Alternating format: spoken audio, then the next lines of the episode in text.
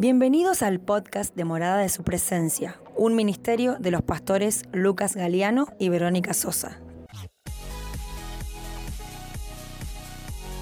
A continuación, podrás escuchar una palabra revelada para alimentar tu espíritu.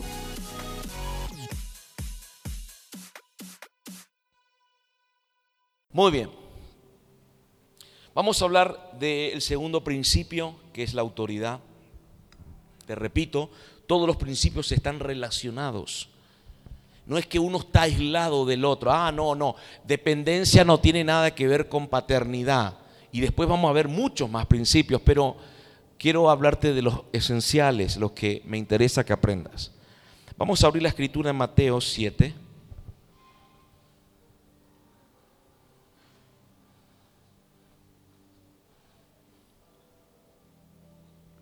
Mateo de los, todos los evangelios. No. Después capaz. Es uno de los que más habla de reino. Y lo hemos comprobado en los mensajes, las enseñanzas que hemos dado. Y eh, lea mucho Mateo también. Yo sé que Juan, para mí Juan es Juan. El amado, uff pero Mateo expresaba mucho el mensaje de reino, porque el mensaje de Mateo estaba más enfocado en los hebreos. Entonces, algunos dicen otra cosa, pero bueno, pero los hebreos, o sea, los judíos sabían de lo, lo que estaba hablando el Señor cuando hablaba de reino. Mateo 7, versículo 28, dice la escritura. 7:28 de Mateo. Y cuando terminó Jesús estas palabras, la gente se admiraba de su doctrina, porque les enseñaba como quien tiene autoridad y no como los escribas. Este es el principio que vamos a hablar hoy de autoridad.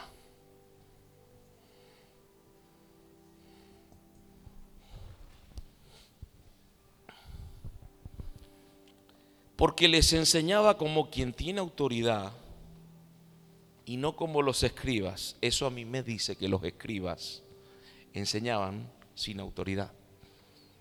Y ahora vamos a ver por qué, qué es lo que se está refiriendo. La palabra autoridad en el diccionario tiene varios significados.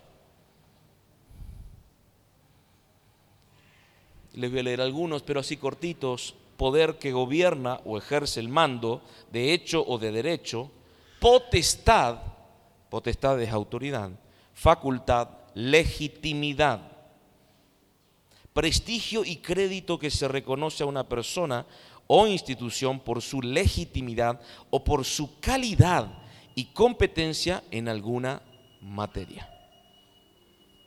Hasta ahí nomás, hay otros, pero no van con el tema. En el reino hemos hablado un poquito acerca del reino, que era un gobierno organizado, por supuesto. Y dentro del gobierno hablamos, ¿se acuerda? Que la escritura es la constitución legal, el libro legal del reino de Dios. Que tiene leyes. Tiene muchas leyes. En el reino de Dios hay leyes. Pero también hay principios. Y está organizado, está ordenado. Igual el, el reino de Satanás también tiene organización, si no, cae. Tiene que estar organizado. No, porque Satanás es mentiroso y desorganizado. Bueno, no vamos a hablar de eso. Pero el punto aquí es que este es un principio que está dentro del reino y la autoridad máxima del reino es la del rey.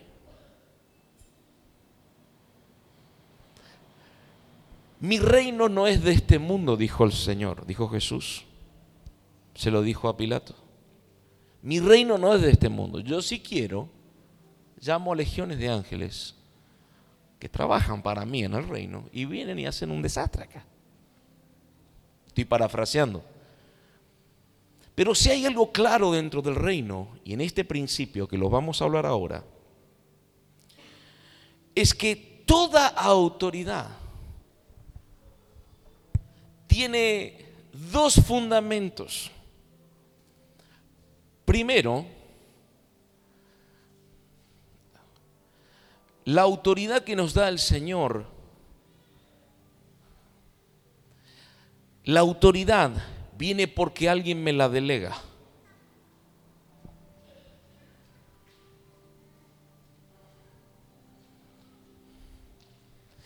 Y el segundo punto,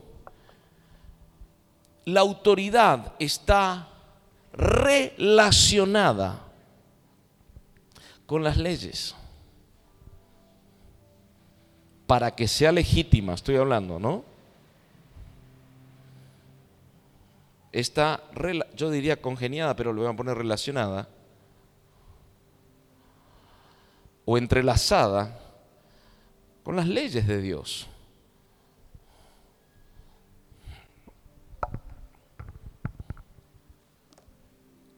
Pero lo que más quiero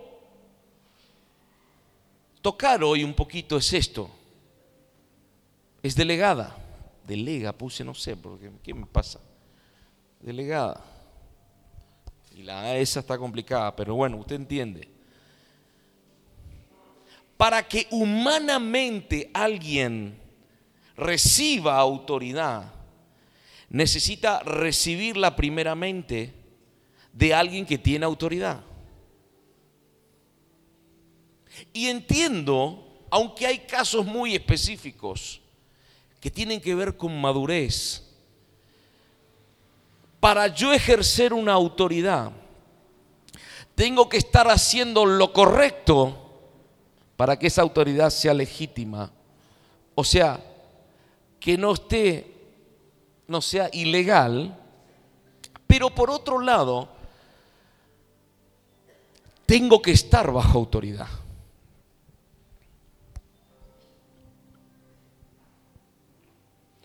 Muchos han dicho que Pablo no estaba bajo ninguna autoridad. Que no es cierto lo que estoy diciendo. O lo que otros han enseñado. Pero Pablo era un hombre de Dios, primero maduro y segundo, estaba a la merced, por llamarlo de alguna manera, o relacionado con un concilio apostólico. ¿Se entiende?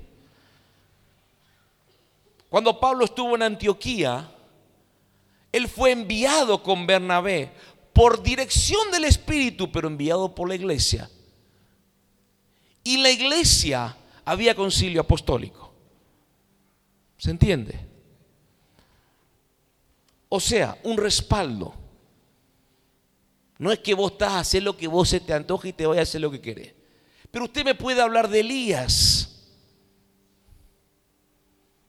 Que algunos dicen, de lo cual yo no soy el que lo dice, que él estaba bajo una autoridad de un profeta mayor. Pero Elías era, y en el caso particular de la situación de Elías, porque Elías estaba, primero, un hombre profeta maduro, y segundo, era una situación crítica de Israel, donde Dios lo usó, por supuesto. Pero Eliseo sí estaba bajo la autoridad de Elías. Cuando Elías fue quitado, Eliseo, Eliseo recibe lo que Elías le soltó. Y tenía esa autoridad, pero ya era maduro para administrar la autoridad que le fue delegada. ¿Sí? Yo podría definir, aparte de lo que dije del diccionario, que la autoridad sería como un poder legítimo. Pero ahora lo voy a tocar. ahora lo voy a tocar, quédese tranquilo. Usted sígame nomás. Génesis 2.15, vamos a buscar.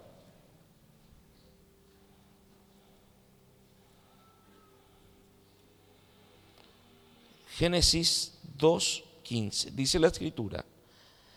Tomó pues el Señor al hombre y lo puso en el huerto de Edén para que lo labrara y lo guardase. Dios le delega autoridad, lo hablamos la reunión pasada. A Adán le delega autoridad.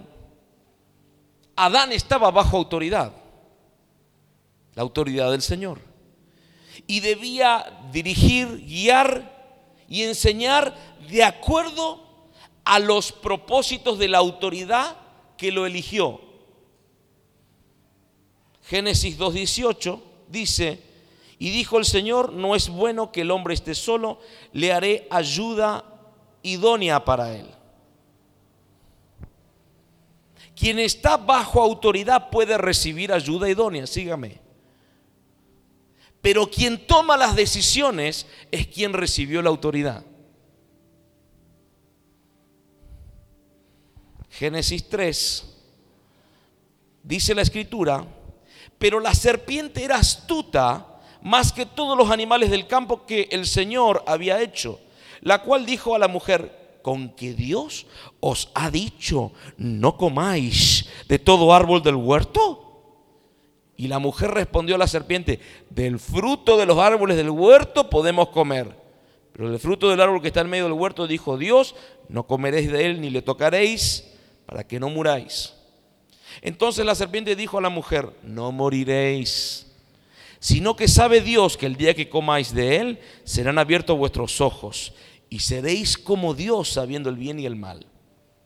Y vio la mujer que el árbol era bueno para comer y que era agradable a los ojos y árbol codiciable para alcanzar la sabiduría y tomó de su fruto y comió.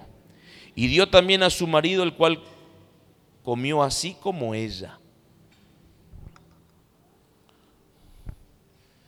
Ya desde el inicio, Satanás se revela contra la autoridad, contra todo tipo de autoridad.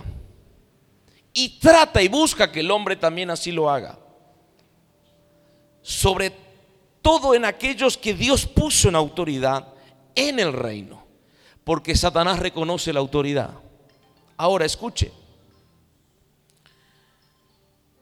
Satanás no se dirigió a confundir a Adán, sino a Eva. ¿Por qué a la ayuda idónea? Para poder confundirla con sobre el mandato que Dios había soltado. Y Eva, escuche esto, que no lo hizo, pero debió llamar a su autoridad espiritual, delegada por Dios, que era Adán, y no hablar ni oír al engañador.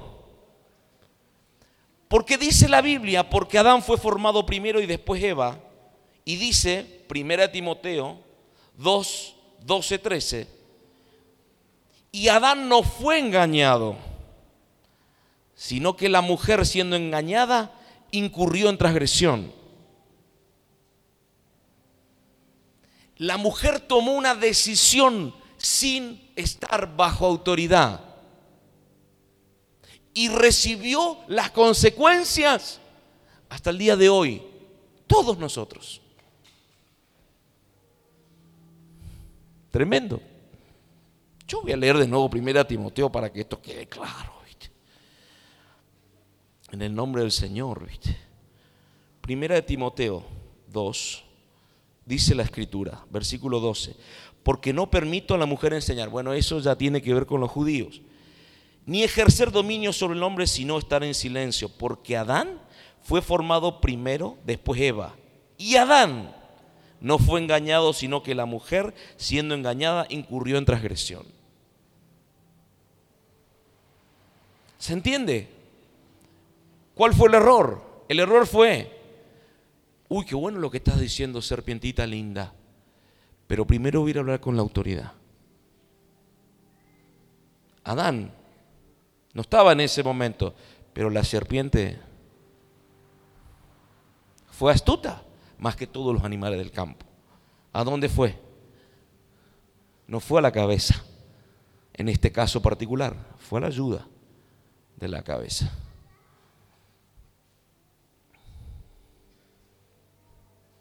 Pero Dios, creador, y de este principio de autoridad también creador, ¿a quién se dirige?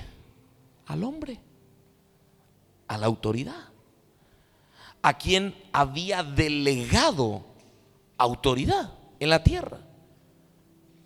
Génesis 3.9, ¿dónde estás tú?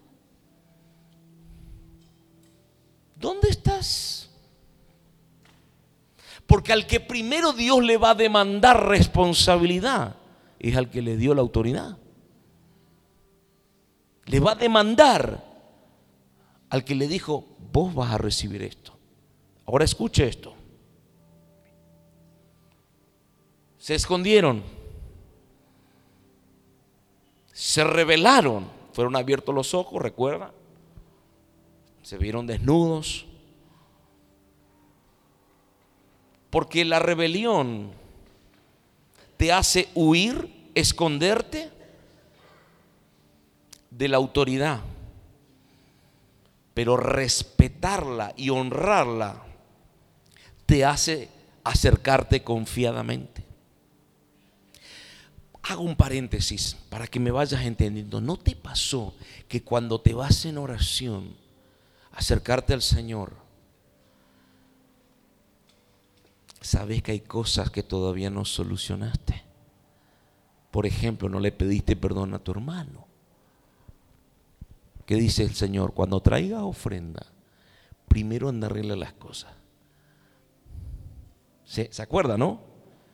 Entonces, ¿no te pasó que venís a la presencia y te acordás que el hermanito te pidió perdón porque te falló y le diste vuelta a la cara? ¿No te pasó que el Espíritu Santo muchas veces nos muestra eso? ¿Para qué? ¿Para que vayas a arreglar las cosas? ¿No te pasó? Levante la mano a los que les pasó eso, porque capaz que pienso que soy yo nomás que el pecador acá. Gloria a Dios, hay varios pecadores acá. ¿No te pasó eso? Te vas. Si de todo corazón entras a la presencia, Dios te va a hablar y te va a decir, che, cabezón, todo lindo, todo linda tu adoración, todo, pero primero anda a arreglar las cosas con quien no le perdonaste, o el que le fallaste, o el que le trataste mal, o el que le dijiste una mala palabra, o el que le debes. ¿Sí o no? Por supuesto.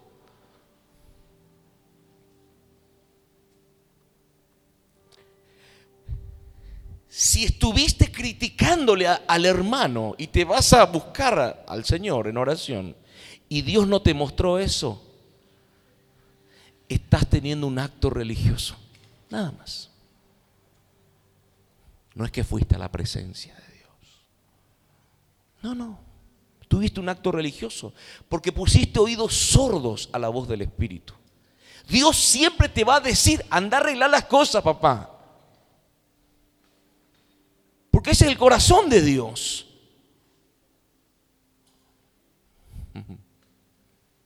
Te dije que el mensaje del reino no era panes y peces. Anda a arreglar las cosas y después vení que quiero bendecirte y quiero hablarte. Señor, háblame, arregla las cosas. No, no, háblame de otra cosa, arregla las cosas. No, háblame de otra cosa, dame la plata que necesitas. Anda a arreglar las cosas. No, pero no podemos hablar en serio. Estoy hablando en serio como Anda a arreglar las cosas. Y resulta ser que fuiste a arreglar las cosas porque obedeciste esa voz que te habló. Y Dios después dice, ahora sí, ven y pedime, ¿qué querés? Ay, dame ese millón de dólares. Vamos, toma. Toma porque me tenés cansado. Acá hubo tres amén, más o menos. ¿Se entiende lo que hablo? Porque Dios opera de esa manera. Pastor, mire que me ha pasado que yo le he criticado a usted y cuando me fui a orar el Señor nunca me dijo que me arrepiente y que le pida perdón. ¿eh? Te creo. Porque te fuiste y te fuiste con oídos sordos y Dios te quiso hablar, pero no quisiste escuchar. Pero lo más loco de todo es que vos creíste que Dios te escuchó. Seguramente Satanás sí te escuchó. Y me dio, pastor, ¿eh? lo que le pedí. Y Satanás soltó así para que agarre y vos creas que Dios fue el que te soltó. Pero no trajo paz a tu corazón.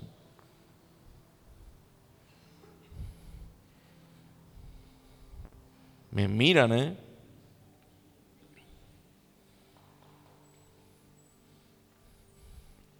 Porque Dios te va a hablar y vas a querer esconderte de esa voz. ¿Dónde estás? Porque eso pasa hoy en el hombre. ¿Dónde estás? Te tapas. Y creemos muchas veces que el perdoname es suficiente. Pero le hiciste mal a alguien. Anda y arregla. Perdóname. Metí la pata. Soy duro y cabezón. Perdóname.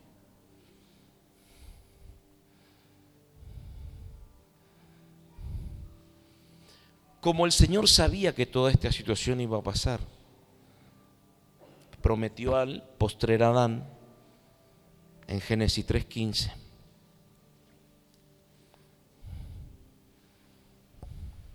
Y la autoridad,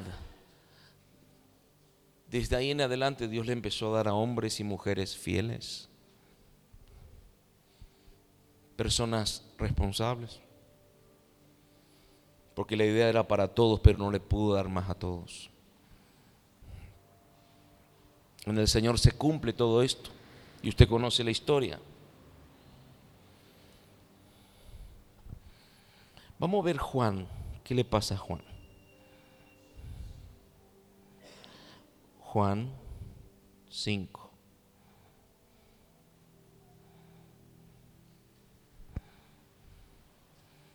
versículo 19. Dice, respondió entonces Jesús y les dijo, de cierto, de cierto os digo, no puede el Hijo hacer nada por sí mismo, sino lo que ve hacer al Padre. Porque todo lo que el Padre hace también lo hace el Hijo.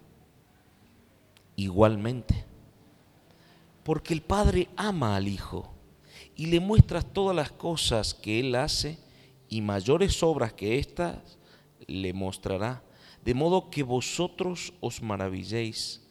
Porque como el Padre levanta a los muertos y les da vida, así también el Hijo a los que quiere da vida. Porque el Padre a nadie juzga, sino que todo el juicio dio al Hijo, para que todos honren al Hijo como honran al Padre. El que no honra al Hijo, no honra al Padre que le envió. De cierto os digo que el que oye mi palabra y cree al que me envió, tiene vida eterna y no vendrá a condenación, mas ha pasado de muerte a vida. De cierto viene la hora y ahora es cuando los muertos oirán la voz del Hijo de Dios y los que la oyeren vivirán. Porque como el Padre tiene vida en sí mismo, así también ha dado al Hijo el tener vida en sí mismo. Y también le dio autoridad de hacer juicio por cuanto es el Hijo del Hombre. No os maravilléis de esto, porque vendrá hora cuando todos los que están en los sepulcros irán su voz y los que hicieron lo bueno saldrán a resurrección de vida, mas los que hicieron lo malo a resurrección de condenación. No puedo yo hacer, fíjese, todo está hablando de autoridad. No puedo hacer yo hacer nada por mí mismo. Jesús está hablando acá. Según oigo, así juzgo, y mi juicio es justo porque no busco mi voluntad, sino la voluntad del que me envió, la del Padre. Hasta aquí. Jesús estaba sujeto a su autoridad, que era su Padre. Entonces, Jesús como hombre maduro en Dios, tenía la libertad de operar como el Padre operaba y con su autoridad.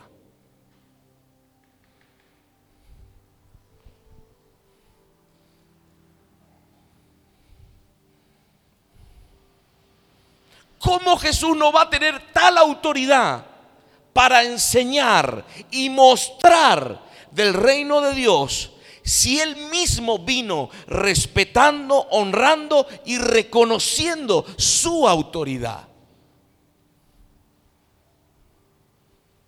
Él respetó, honró y reconoció la autoridad que le delegó la autoridad del cielo.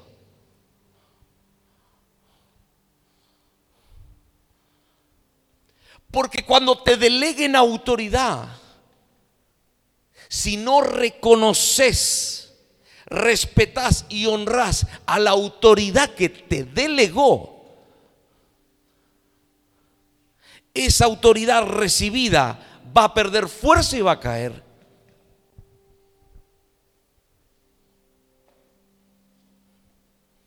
¿Se entiende?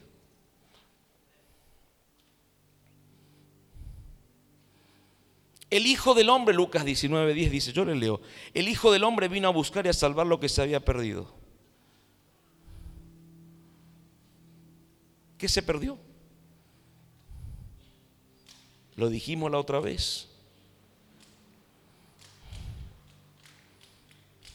¿Dónde estás tú?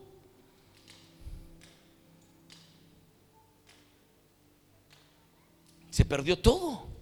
El reino, se perdió la autoridad, se perdió todo. Y el Hijo del Hombre vino a buscar esto. Y vino a restablecer lo que se perdió en Génesis, en el huerto.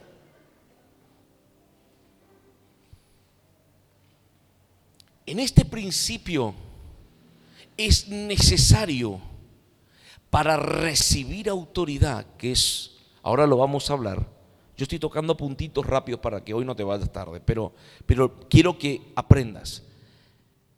En el reino, en este, en el principio de autoridad, se necesita crecer y madurar.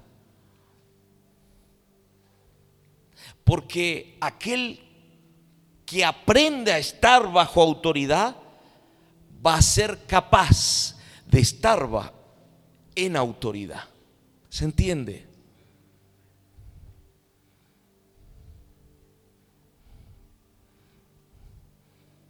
Lucas 7:8. Lucas 7:8 dice la escritura. Porque yo también soy hombre puesto bajo autoridad y tengo soldados bajo mis órdenes. Y digo a este, ve y va, y al otro ven y viene. Y a mí, siervo, haz esto y lo hace.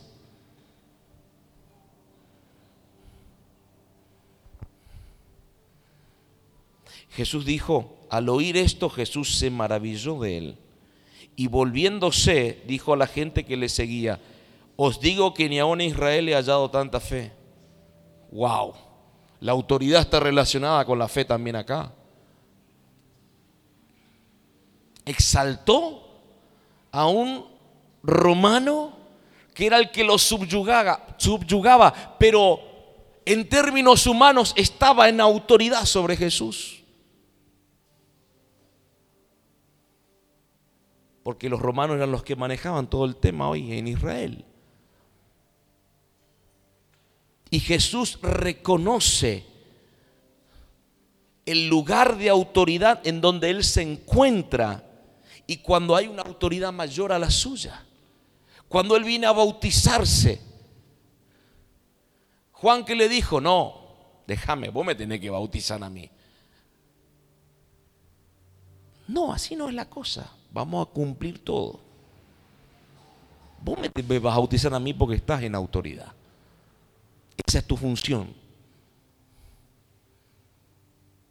Si Jesús le decía, bueno, tienes razón, Chel, te voy a bautizar yo, Juan. Vení que vamos. Como me gusta bautizar a mí, lo deja un rato debajo del agua. Se liberan al toque. ¿Me explico? Entonces, no, Jesús se puso bajo la autoridad de Juan. ¿Se entiende? Respetó y reconoció la autoridad.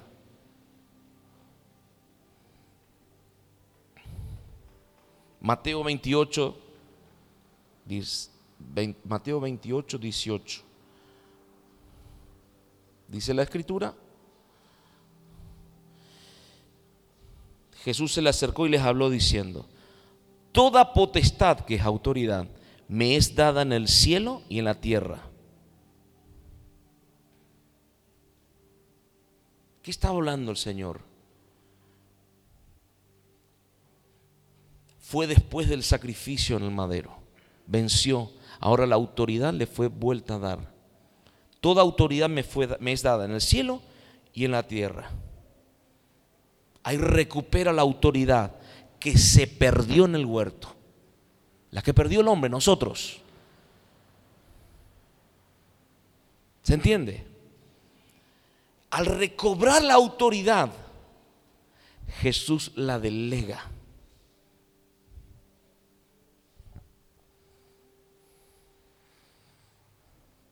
Pero no la delegó al azar.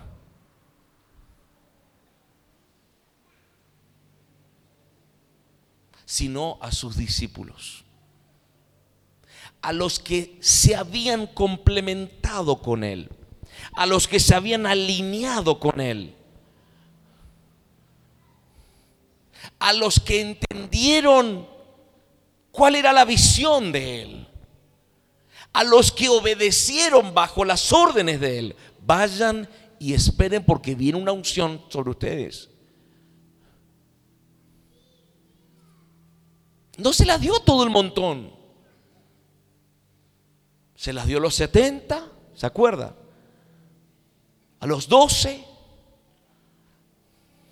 Después a los 120. Que esperen ahí. Pero él delegaba. Y en un momento los apóstoles le dijeron, que lo hemos hablado, che, no es justo que estemos sirviendo a la gente todo el tiempo, porque dejamos de predicar y enseñar. Entonces, tráigame siete personas que sean de buen testimonio, llenos del Espíritu Santo, fieles, y les entregaron la autoridad a ellos.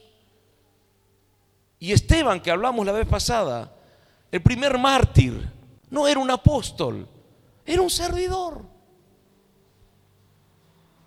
Servía en las mesas, atendía a los huérfanos, las viudas, repartía los alimentos, colaboraba, iba y oraba por... Era un servidor. Y dice que Dios lo usaba en milagros, maravillas. Tremendo hombre de Dios, lleno de sabiduría, lleno del Espíritu Santo. Y el mensaje de Esteban, él no profetizaba a los burros cero kilómetros, sino un mensaje que confrontaba el corazón. Entonces la gente, los religiosos que hicieron, crujían los dientes y lo mataron. Ah, no, pastor, yo voy a hablar entonces de los, los burros cero kilómetros, no quiero que me maten, pastor. Es que ese es el mensaje. No los burros, no los ceros, no las casas. Eso viene por añadidura. ¿O no? ¿O no es lo que Dios dijo? Dios no me habla de Dios, por supuesto, porque uno de los principios dentro del reino también es que hay prosperidad, no hay pobreza. ¿Usted cree que en el reino del dueño de toda la creación hay crisis, hay problemas? ¿Hay pobreza? ¿No hay trabajo? Por Dios, no. Por eso es que el reino se tiene que establecer en tu vida, en tu casa, en tu familia, en tu caminar, en tus decisiones. Y estar bajo autoridad estar bajo autoridad, como el Señor mismo, por eso te lo estoy mostrando, caminó, es una forma correcta para que nos vaya bien. Y para también nosotros poder operar con esa autoridad. Siempre enseñé acá que los hijos, los que en el, en el alma se ligan con los padres, y cuando hablo de padres en este caso es padres espirituales, operan bajo la misma unción, bajo la misma autoridad. Porque los que son hijos realmente se van a, se sujetan. No como esclavos, sino como hijos. Y operan bajo la misma unción, la misma autoridad. Los dones empiezan a operar también.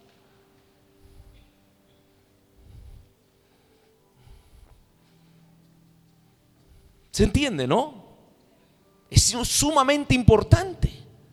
Entonces vos te vas, criticas a tu pastor y te vas a orar por un enfermo. hasta la enfermedad te va a hablar y decir, vos, vos no estás sujeto, está en pecado. Porque esto es un principio.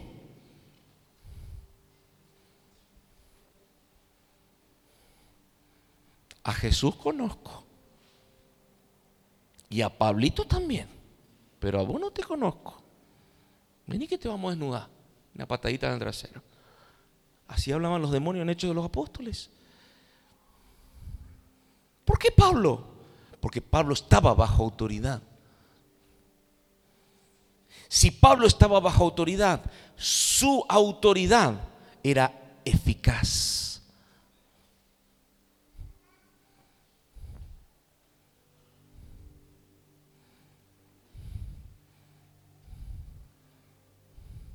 Hechos 5:32 dice, y nosotros somos testigos suyos de estas cosas, y también el Espíritu Santo, el cual ha dado Dios a los que le obedecen.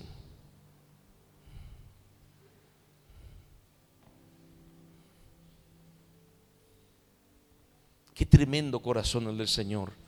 Dice, aprended de mí que soy manso y humilde de corazón y esto le daba respaldo a él. Porque todo lo que él hacía, lo hacía bajo autoridad. Él dijo, yo no hago algo que mi padre no me haya dicho. Mire esto, es para que comprendamos. Dice, pastor, eh, mire que yo estoy sujeto al nombre de Jesús, aleluya, yo soy un hijo espiritual y aleluya y bendiciones para todos. Ahí tenemos bien, qué buenas palabras.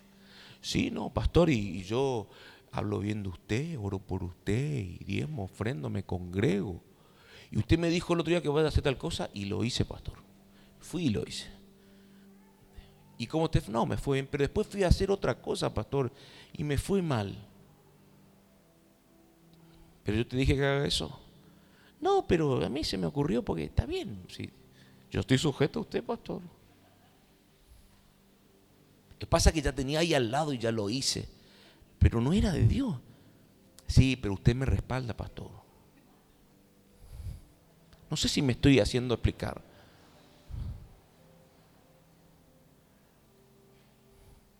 Pastor, me puse a hacer guerra espiritual y me fui, vi la casa de un brujo y me fui y le reprendí, pastor, porque yo soy su hijo espiritual y me muevo bajo su unción. Pero nunca viniste a hablar conmigo de eso. Pero usted sabe que en esto, lo que el Espíritu me lleva y yo lo hago. Y ahora, ¿cómo está? No, me estoy haciendo un análisis porque estoy enfermo, estoy todo el tiempo enfermo. Y por supuesto que sí, lo hiciste sin estar bajo autoridad.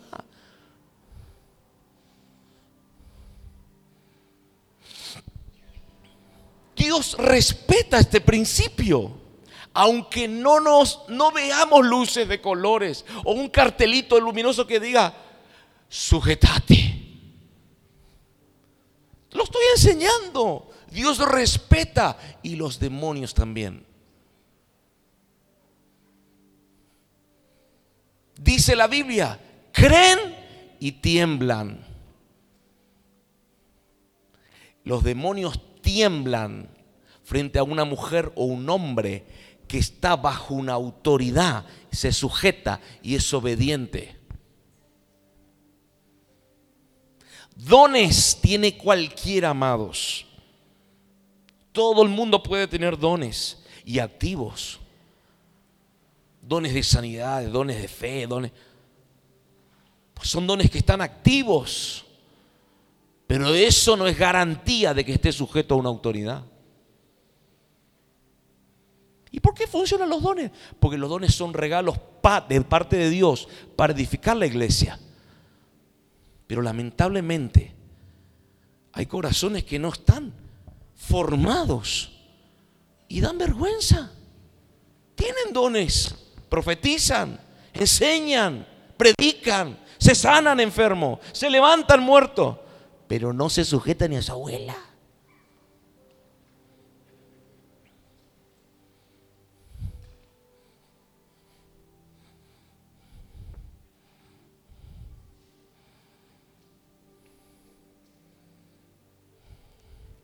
Cuando estamos bajo autoridad, la autoridad que nos guía, que nos enseña, que nos aconseja, yo tengo que cumplir estando bajo autoridad, tal cual me fue dada la orden. Esto lo enseño, amados, le voy a explicar por qué.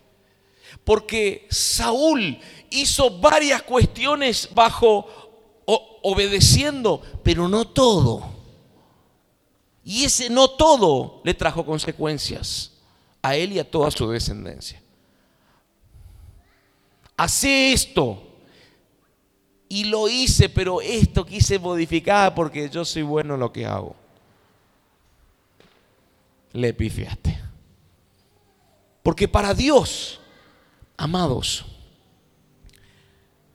no hay grises. Para Dios es blanco o es negro. No hay grises para Dios, amados.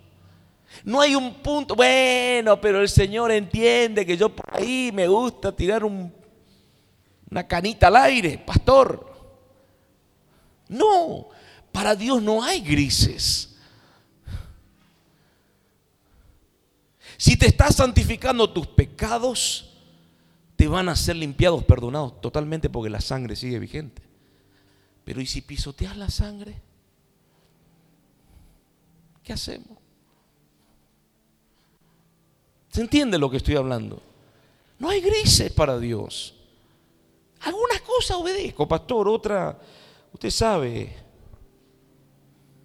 He escuchado testimonios de personas que con trabajos tremendos, negocios tremendos, no prosperaban. Es más, se endeudaban y yo le preguntaba, dije, pastor, no sé qué pasa, hay una maldición o una, una eh, no sé, capaz que heredé algo de mi familia. Pero vos estás, sí estoy diezmando, pastor. Y se me cruza preguntar cuánto diezmaba. Y la mitad de lo que tenía que diezmar, me dice. ¿Se entiende? para, para, ¿cómo, ¿cómo, que la mitad? yo diezmo el 5%. ¿Cómo que? Y ese es tu problema. Porque no hay grises para Dios. No, pero Dios entiende porque es bueno. Dios no es bueno, es re bueno. Decirle que está a tu lado es re bueno. Decirle así, súper bueno. Pero decirle, pero también es justo.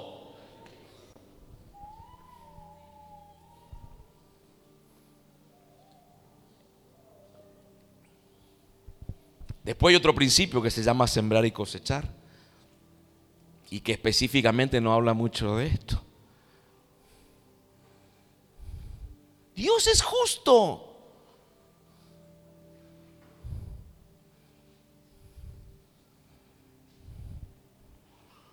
¿Cuál fue la ruina de Saúl?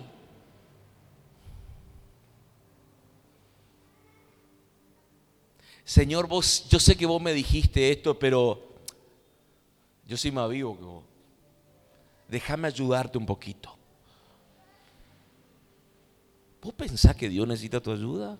No, Dios no necesita nuestra ayuda. Y perdió su reinado. Por un tiempo siguió reinando, pero ya sin autoridad. Sin respaldo, sin poder. Locura nomás. Y hablábamos la otra vez, David también metió la pata, amados pero reconoció su error. Ese es un corazón que le agrada a Dios. Y él sabía que aunque él tomó una decisión en error, se arrepintió y volvió a humillarse para estar bajo la autoridad.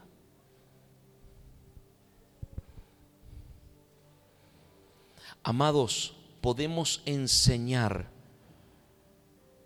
con o sin autoridad. La única y gran diferencia es que si enseño con autoridad, la vida de los que oyen va a ser transformada. Porque uno enseña lo que vive. Y si yo estoy enseñando lo que yo vivo, es una doble enseñanza.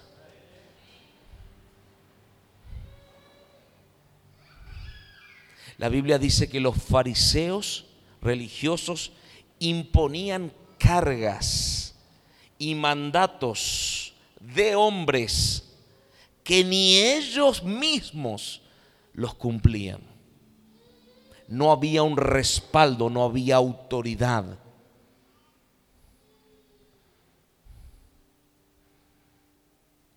Anote esto que le voy a decir. Uno, tener autoridad significa contar con el respaldo de Dios para hacer y enseñar lo que Él quiere y pide. Tener autoridad significa contar con el respaldo de Dios para hacer y enseñar lo que Él quiere y pide.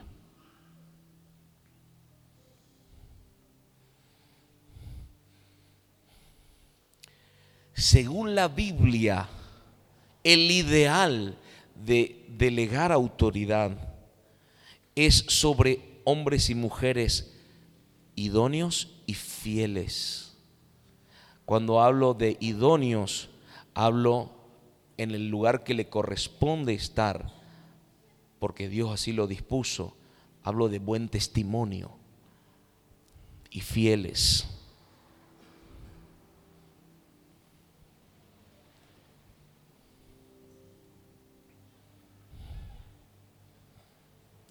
Si estoy bajo una autoridad y en autoridad, me obliga a eso, como a todos en el trabajo, en la escuela, en la universidad. Estar bajo autoridad me obliga a entregar cuentas. ¿Sí?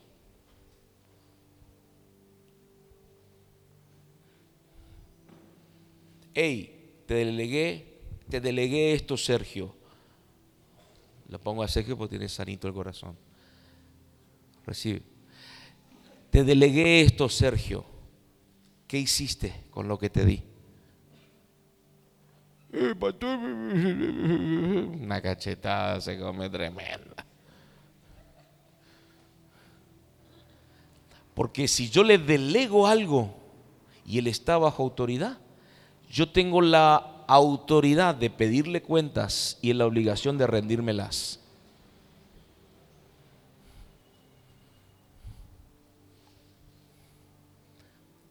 Estamos hablando de gente fiel, gente sincera, honesta, que le interesa esto, ¿no? ¿Se entiende? Yo conozco gente cristiana que nunca fue puesta en autoridad en un trabajo de dependencia como un ser encargado, gerente o subgerente, porque nunca fueron fieles. Hacía bien su trabajo, pero no eran fieles. Les llegaba tarde, le pegaba faltazo, mentía, eh, me enfermé y después pedí un certificado trucho. ¿Quién te va a poner en autoridad así? Cristianos estoy hablando, amados.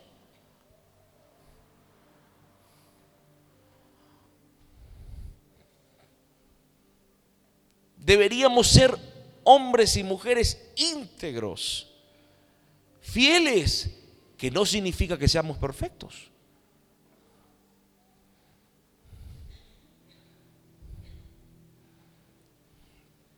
Anote esto, la autoridad no es para enseñorearse, sino para servir.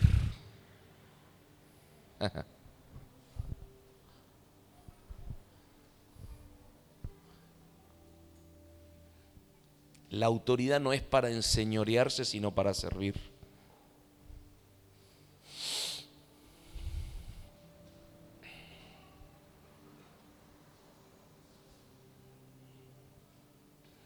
Cuando Dios me delega autoridad, está demostrando que confía en mí.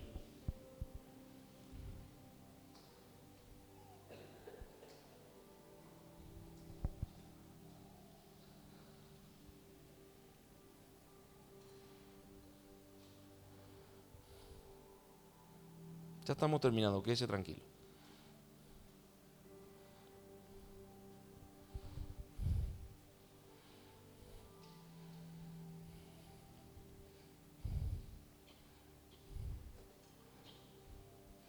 El 95% de los fracasos en la vida se deben a la ausencia de autoridad, a la falta de autoridad y a la desobediencia a la autoridad.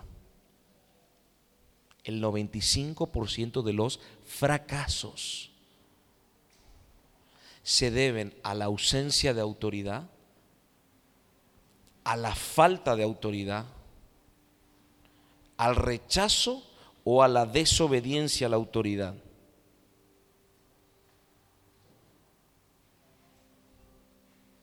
Y cuando hablo de fracasos, hablo en todas las áreas de nuestra vida, familiar, matrimonial, laboral, estudiantil, la que fuera.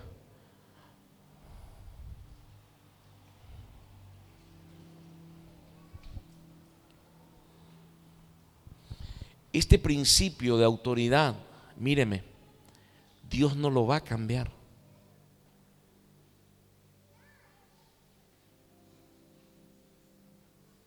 No importa que ahora quieran meter en la educación infantil el que puedan aprender de una sexualidad con diferentes géneros y que puedan decidir, no, no, no, no, no, Dios no cambia esto. El hombre puede cambiar, pero Dios no va a cambiar. Esto es un principio eterno. La autoridad.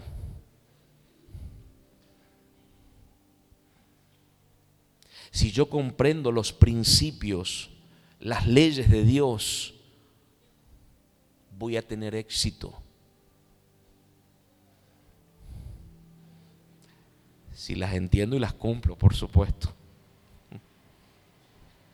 El éxito no va a venir porque yo lo persiga al éxito en sí, sino porque el éxito va a venir solo como resultado de obedecer las leyes de Dios, los principios de Dios. Viene solito, amado. Yo estoy buscando que me vaya bien. ¿Querés que te vaya bien? Obedece los principios de Dios. Te va a ir bien. te va a ir bien. Y si por el momento no te va bien, vas a tener paz de que estás haciendo lo correcto.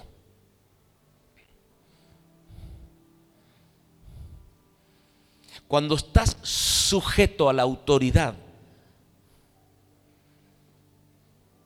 el éxito que no hablo de esto. Es automático. Empieza ya a funcionar.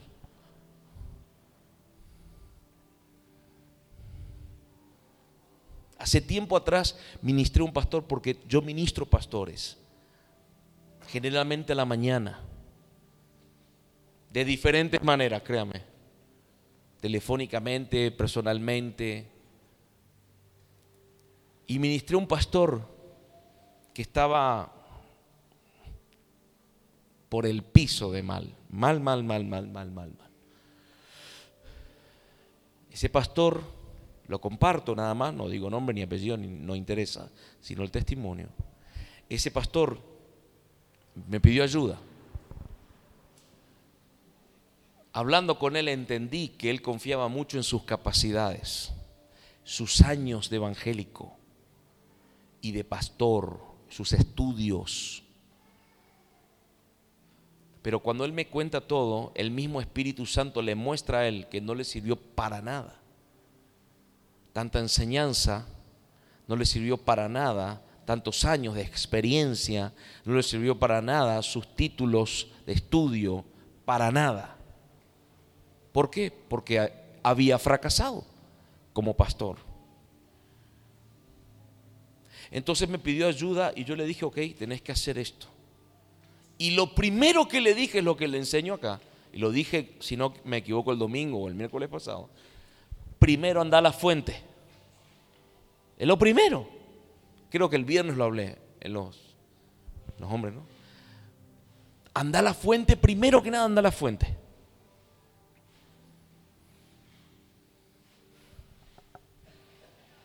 A la semana y media me vuelvo a juntar con él. Él me había dicho que lo iba a hacer, pero no lo hizo. No fue a la fuente. Y a la semana y media, después que yo le había, por, por medio del don de ciencia, le revelé cosas que hizo en el pasado y hasta le di palabra de consejo. Y él quedó asombrado porque era todo bien de Dios, estaba la presencia de Dios operando ahí. No lo hizo, no fue a la fuente. Bueno, entonces, ¿qué pasó? a la semana y media estaba peor que antes. Le digo, ¿qué pasó? No, me parece que voy a alargar todo, me voy a ir a otro lugar a vivir y patatín y patatén. ¿Lo hiciste o no? No me dice. Y bueno, ¿qué querés que haga? Pero vos decís, hacelo. si en un mes no ves resultados, no me hables nunca más en mi vida. En tu vida, No me hables más. Y empezó a buscar al Espíritu Santo. Se le dividió su iglesia. Le quedaron 13, 14 personas. Se fueron más de 150 congregantes firmes que en la jerga pastoral que diezmaban y ofrendaban. Porque un pastor que vive de eso, en la jerga que no es muy agradable, pero es la verdad. Bueno, empezó a orar. Amados, en las siguientes dos semanas se le fueron los trece que quedaron.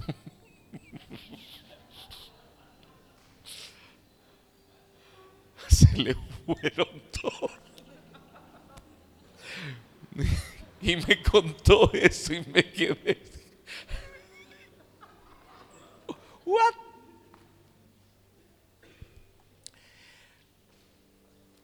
Pero escuche esto. Después de 12, porque yo cada dos semanas me veía con él. A las dos semanas o al cumplirse el mes, ya habían 15 personas nuevas que nunca habían conocido a Cristo. A las dos semanas en su ministerio ya habían 15.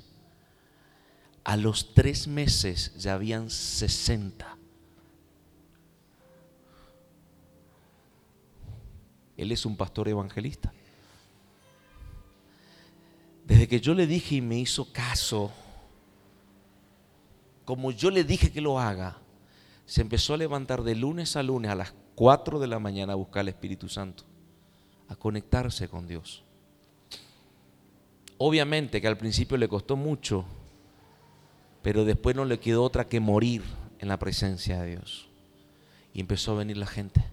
Lo más loco de todo esto es que al irse toda la gente, su ingreso porque él encima estaba construyendo el templo, en, creo que en un terreno de su casa, no le entró más dinero de los diezmos, las ofrendas de la gente. Y estaba mal. Me dijo hasta que iba a sacar un préstamo, le dije, no saques ningún préstamo, porque la obra no es tuya. Vos siempre quisiste que sea tuya, pero no es tuya la obra, es de Dios. Si es de Dios, Dios va a sostener. Y si no es de Dios, vos lo que abriste en una iglesia es en una panadería. Sí, teóricamente tenés razón, me dice, pero, pero yo necesito. Tranquilo. A la tercera semana, que ya no tenía más gente, pero ya empezó a venir despacito gente, gente nueva. Amados, en la calle de donde él vive, se le cruzaba la gente que en algún tiempo se congregó con él. Y le venía y le decía, pastor, justo lo encontré. Eh, hermana, ¿qué pasó? En la calle. Quería darle este dinero. ¿Y esto qué es? Es un diezmo de seis meses que vengo guardando y sentí que se lo tenía que dar a usted. ¡Pum! Se va a las dos cuadras otra hermana. Pastor, hermanita, Jesús te ama.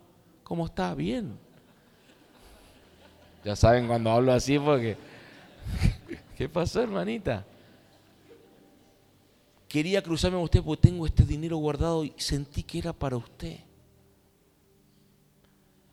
Bueno, en un lapso de una semana él me había contado esto. La gente en la calle, él no le iba a pedir, se le acercaba a traerle dinero. ¿Dónde escuchó usted eso, por favor? ¿Alguna vez te cruzó alguien en la calle a tirarte tres mil pesos? Ni a mí. Ya va a pasar, Señor, ya va a llegar ese momento. Pudo pagar sus cuentas, pudo seguir construyendo, no tenía gente en la iglesia. Porque la obra, ahí entendí, ah, no era mía, había sido. Es del Señor. ¿Se entiende? Y ahí el principio de obediencia a una autoridad se empezó a cumplir en su vida. Yo jamás le pedí a alguien que diezme. Yo solo enseño. Y a un pastor menos que menos le voy a pedir. Cuando él empezó a ver el crecimiento de su iglesia, vino y me trajo los diezmos de todos, como Abraham lo hizo a Melquisedec. En ocho meses, casi nueve meses, tenía ya cerca de 100 personas en la iglesia. Porque es un principio que Dios cumple. Reconoció la autoridad que yo tengo, la honró y la respetó. Después no te voy a decir lo que sigue porque es tarea para la casa. ¿Se entiende? Porque esto es válido. Dios lo va a guardar y Dios lo va a cumplir.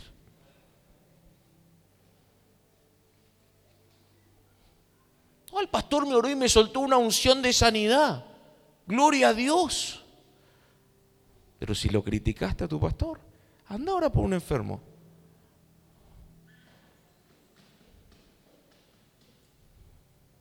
¿Se entiende lo que estoy hablando? Porque este es un principio, estar bajo autoridad te da una autoridad eficaz.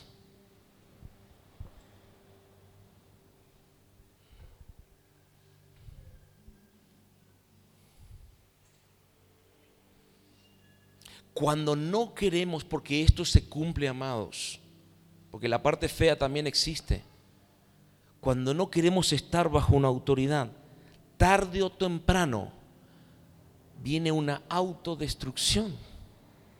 Empiezan a venir problemas. problemas y que van empeorando y es como una pelota que se va agrandando. Porque no queremos reconocer, porque ya está en nuestra esencia lo que estaban Adán y Eva, revelarse.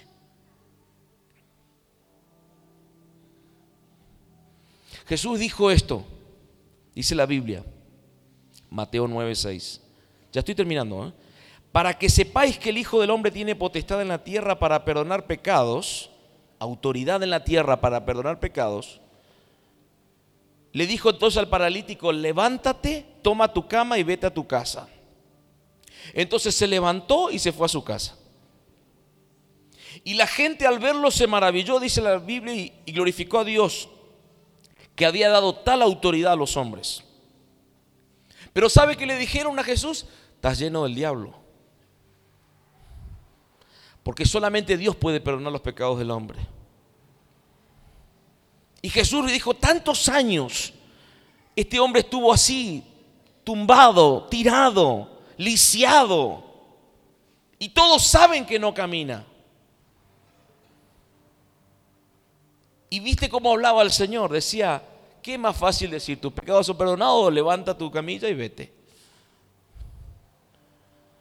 Pero Jesús, la actitud que tomó es la de demostrar que no solo perdonaba pecados, porque muchos creyendo, siguen creyendo, que las enfermedades y las situaciones que vive uno es por causa del pecado.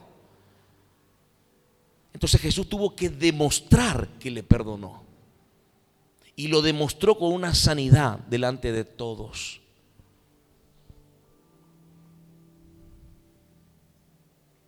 Anota lo que te voy a decir. Tu autoridad no te vayas a reír porque lo que estoy diciendo, voy a decirte.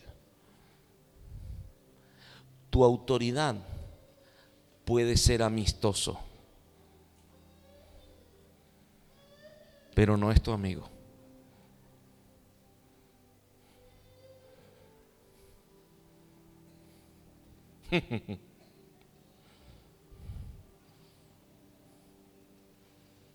tu autoridad puede ser amistosa pero no es tu amigo, es tu autoridad, no te familiarices. No, pero me, siempre somos recompinchi. Sí, es amistoso, pero no es tu amigo.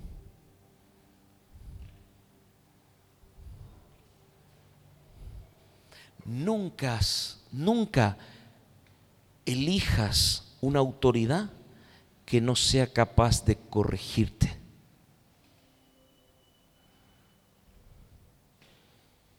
Porque la autoridad que tiene la capacidad de corregirte puede hacer por vos en una hora lo que no hiciste en un año vos mismo.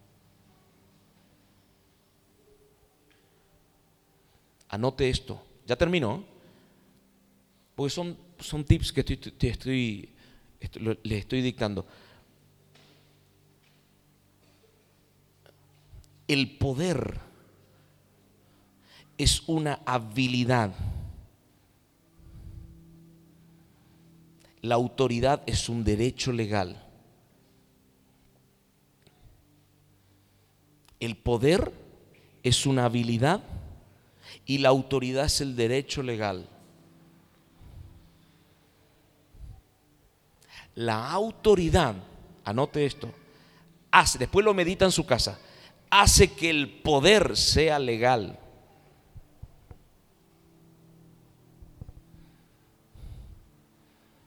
La autoridad es más importante que el poder. Porque el poder sin autoridad es ilegítimo. El poder es una fuerza, algo que te capacita, pero autoridad es un derecho legal.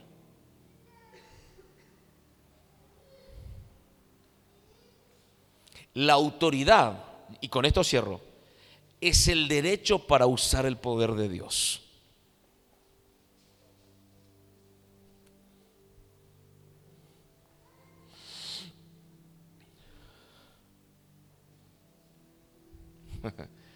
tu testimonio, tus hechos van a darle legalidad también a esa autoridad.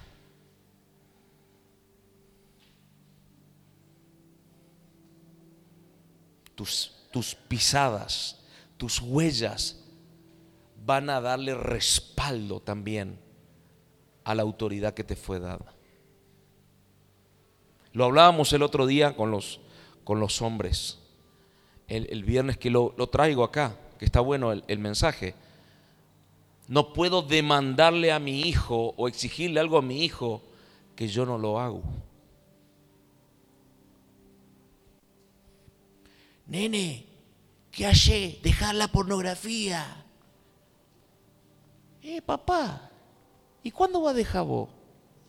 No tenés derecho legal. No tenés autoridad. Porque la autoridad va a ser cuando vos lo hagas primero. Ese es tu respaldo. Tenés la autoridad teórica, sos el papá. Pero tus hechos respaldan esa autoridad.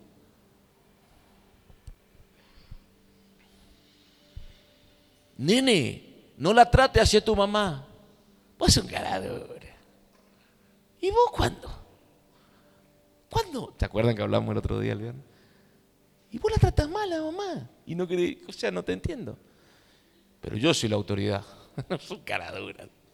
¿Se entiende? Tus hechos van a respaldar la autoridad que tenés.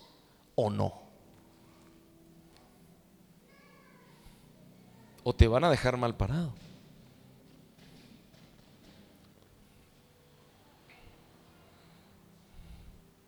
¿Se entiende, no? Decirle al que está a tu lado, si tus hechos te quitan autoridad, es tiempo de caminar diferente. Es tiempo de hablar diferente. Es tiempo de pensar diferente. Es tiempo de tomar diferentes decisiones. Amén. Para más información, visite nuestro sitio web www.moradadesupresencia.com.ar o también búscanos en nuestras redes sociales, Facebook, Instagram y Twitter como Morada de su Presencia.